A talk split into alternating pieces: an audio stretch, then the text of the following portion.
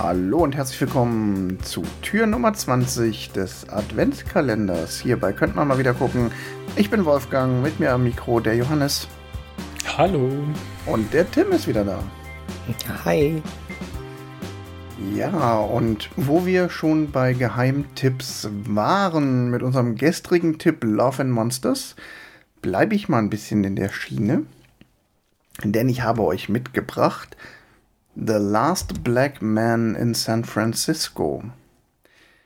Den habt ihr beide, glaube ich, noch nicht gesehen, oder? Nee, noch nie gehört. Na, stimmt nicht. Du hast den schon mal erwähnt. Aber ich, ich habe ihn, glaube ich, auch hier im Podcast schon mal erwähnt. Das ist für mich eine der Filmentdeckungen leider erst diesen Jahres, obwohl der aus dem Jahr 2019 ist. Der ist dann aber, was Kinostart anging, auch ein bisschen ähm, unter Corona untergegangen. Und das ist ein ähm, A24-Film. Das könnte einem mittlerweile was sagen, weil A24 ja so ein relativ bekanntes ähm, Independent-Studio ist, die sehr viele Filme gemacht haben, die für Furore gesorgt haben in den letzten Jahren. Worum geht's? Stellt euch vor, es geht um zwei Freunde schwarz, zwei schwarze junge Männer in San Francisco und der eine von beiden, Jimmy, hat das große Ziel, das von seinem Großvater erbaute viktorianische Haus wieder in den Besitz seiner Familie zurückzubringen. Da leben nämlich mittlerweile andere Menschen drin, ähm, Klammer auf, weiße Menschen, Klammer zu. Und dieser Jimmy ist tatsächlich dabei so enthusiastisch, der fängt auch schon mal einfach an, dieses Haus, an dem er so hängt, weil es irgendwie für ihn seine Vergangenheit und seine Familiengeschichte repräsentiert. Also er fängt schon mal an, dieses Haus zu renovieren, während die ursprünglichen Bewohner da noch drin wohnen. Damit startet so ein bisschen dieser Film. Und wir sind hier auch in so einer Situation, wo du dir denkst, so, hä? Was geht ab in dem Film? Also, ne, der Typ kommt mit seinem Freund da zu diesem Haus und sie fangen einfach an mit einem Eimer Farbe und einer, Eimer, und einer Farbrolle, steigt auf die Leiter, fängt an, dieses Haus zu streichen. Irgendwann geht halt die, die, das Fenster auf und die ähm, noch Besitzer, die irgendwie, glaube ich, gerade beim Frühstück sitzen oder irgendwie so, äh, fangen an, ihn zu beschimpfen, dass er doch endlich abhauen soll und dass er mal gefälligst aufhören soll, dauernd irgendwas an diesem Haus zu reparieren. Und was soll das? das ist aber wirklich nur das grobe Setting. Insgesamt entspinnt sich dann eine total liebevolle Geschichte rund um diese beiden Freunde.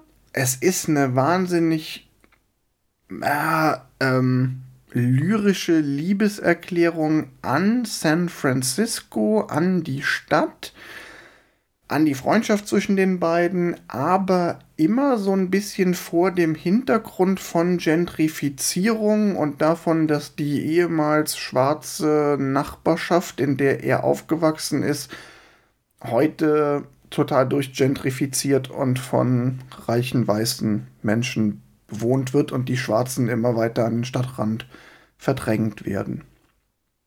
Und das Ganze mhm. ist einfach, ja, unglaublich lyrisch, wahnsinnig schön gefilmt. Ähm, der Typ, der den Film gemacht hat, Joe Talbot, ähm, das ist echt, der Film ist so sein Herzensprojekt. Der hat vorher einen Film gemacht, der ähm, relativ erfolgreich war. Der hat sich aber quasi das Filmemachen ja nicht selber beigebracht, aber ähm, der hat irgendwann als Kind beschlossen, er will Filmemacher werden und hat diesen Traum halt mit sehr viel Leidenschaft verfolgt und hat es auch mit sehr viel eigener Initiative durchgezogen.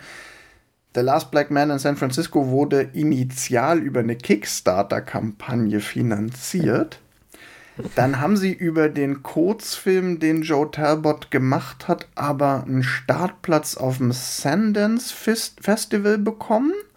Für den Kurzfilm, der ist da, glaube ich, auch ausgezeichnet worden. Und darüber haben sie einen Kontakt bekommen zu einer, äh, nämlich dann der Executive Producerin, die den Film auch mitgemacht hat, Christina O. Und die arbeitet bei der Produktionsfirma von Brad Pitt. Und Brad Pitt hat dann gesagt, hat die dann irgendwie eingeladen, kommt mal hier, ich bin gerade am Ad Astra drehen, kommt mal zu mir ans Set und dann unterhalten wir uns mal. Und dann hat Brad Pitt auch das so ein bisschen, glaube ich, eingefädelt und hat gesagt, so finde ich cool, macht mal, ich, ich gebe euch Kohle oder so. Zumindest hat seine Firma mhm. dann, das auch mitfinanziert. Richtig, richtig schöner Film. Ähm, unglaublich guter Soundtrack also ein bisschen jazziger Soundtrack von Emil Mosseri, kann man sich auch mal auf YouTube angucken. Dieser Film hat und äh, dieser Soundtrack hat unter anderem die beste Coverversion von If You're Going to San Francisco, Be Sure to Wear Flowers in Your Hair mit so einem total geilen Bläser ähm, Stück drin. ja, und was ein bisschen extrem schade ist, der Film lief mal eine ganze Zeit auf Amazon Prime. Mittlerweile ist er dann nicht mehr verfügbar. Er ist noch nicht mal mehr zum Ausleihen verfügbar. Der einzige Weg aktuell in Deutschland an diesen Film zu kommen, ist ihn sich auf DVD oder Blu-ray zu kaufen. Und das leider für unverschämte 28 Euro. Ja, und das tut mir total leid. Das ist auch der einzige Grund, warum wir den noch nicht als volle Folge besprochen haben. Sonst hätte ich den schon irgendwo mit reingebracht, weil ich den wirklich richtig, richtig gut finde. Aber ja, es gibt ihn halt aktuell nicht und das ist sehr, sehr schade. Ich möchte ihn trotzdem hier jetzt einfach mal erwähnen. Also wenn ihr irgendwann mal diesen Film in die Finger kriegt, ähm, da könnte man auch mal gucken, ob der irgendwo in der Stadtbücherei rumliegt. Schaut mal, das ist eine ganz warme Empfehlung von mir.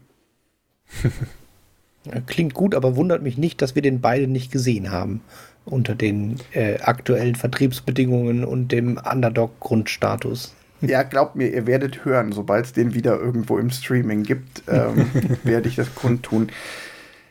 Ich würde dem Film trotz dieser unglaublichen Lobeshymne, die ich hier auf den Film singe, nur eine 3 in unserer Skala geben.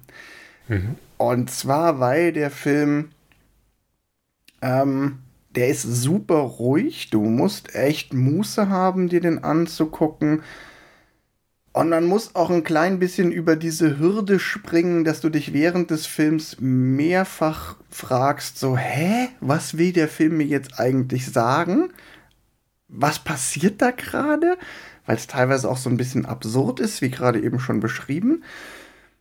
Ähm, ich habe den auch wieder mit meiner Freundin gesehen und wir haben danach uns ewig lange über den Film unterhalten. Sie war erst so mit, nee, was war das denn für ein Quatsch? Und dann habe ich angefangen zu erzählen, so, ja, aber da ist doch noch der Aspekt drin und dies und jenes.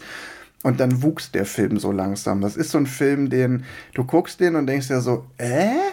Was will der Film von mir? Und je länger du drüber nachdenkst, so war es zumindest bei mir, desto größer wird der. Und irgendwann denkst du dir so, krass, wir haben uns jetzt zwei Stunden über diesen Film unterhalten, was da alles so drin steckte und welche schönen Szenen und welche tollen Bilder und interessante, spannende Randfiguren ähm, und so. Ähm, aber da muss man halt auch erstmal rüberspringen über diese Hürde. Mhm. Ja, das ist das, was ja, ich dazu sage. Sag auf jeden Fall Bescheid, wenn der mal wieder da ist. der hat ja, ja bestimmt auch, auch also der passt bestimmt auch in einige Kategorien, die wir in Zukunft vielleicht mal. Er hätte machen. super in unsere aktuell noch laufende Kategorie äh, Budgetfilme gepasst mit dieser Kickstarter-Finanzierung und mhm. ist auch ein Low-Budget-Film ja. und so. Ähm, kleiner Tipp noch: Habt ihr Beasts of the Southern Wild gesehen? Der war vor ein paar Jahren mal im Kino. Wenn nee. du den magst, dann kannst du auch. Das ist so einer, wenn du das magst, dann passt auch The Last Black Man in San Francisco zu dir. Der, der mhm. Beast of the Southern Wild war, glaube ich, Eröffnungsfilm auf dem Fantasy-Filmfest vor ein paar Jahren. Kann gut sein. Den habe ich gesehen. Ja. Na gut. Mein nächster Film wird dann wieder ein bisschen zugänglicher und auch verfügbarer, aber den musste ich hier unbedingt mit unterbringen. In diesem Sinne, bis morgen. Bis morgen. Ja, tschüss.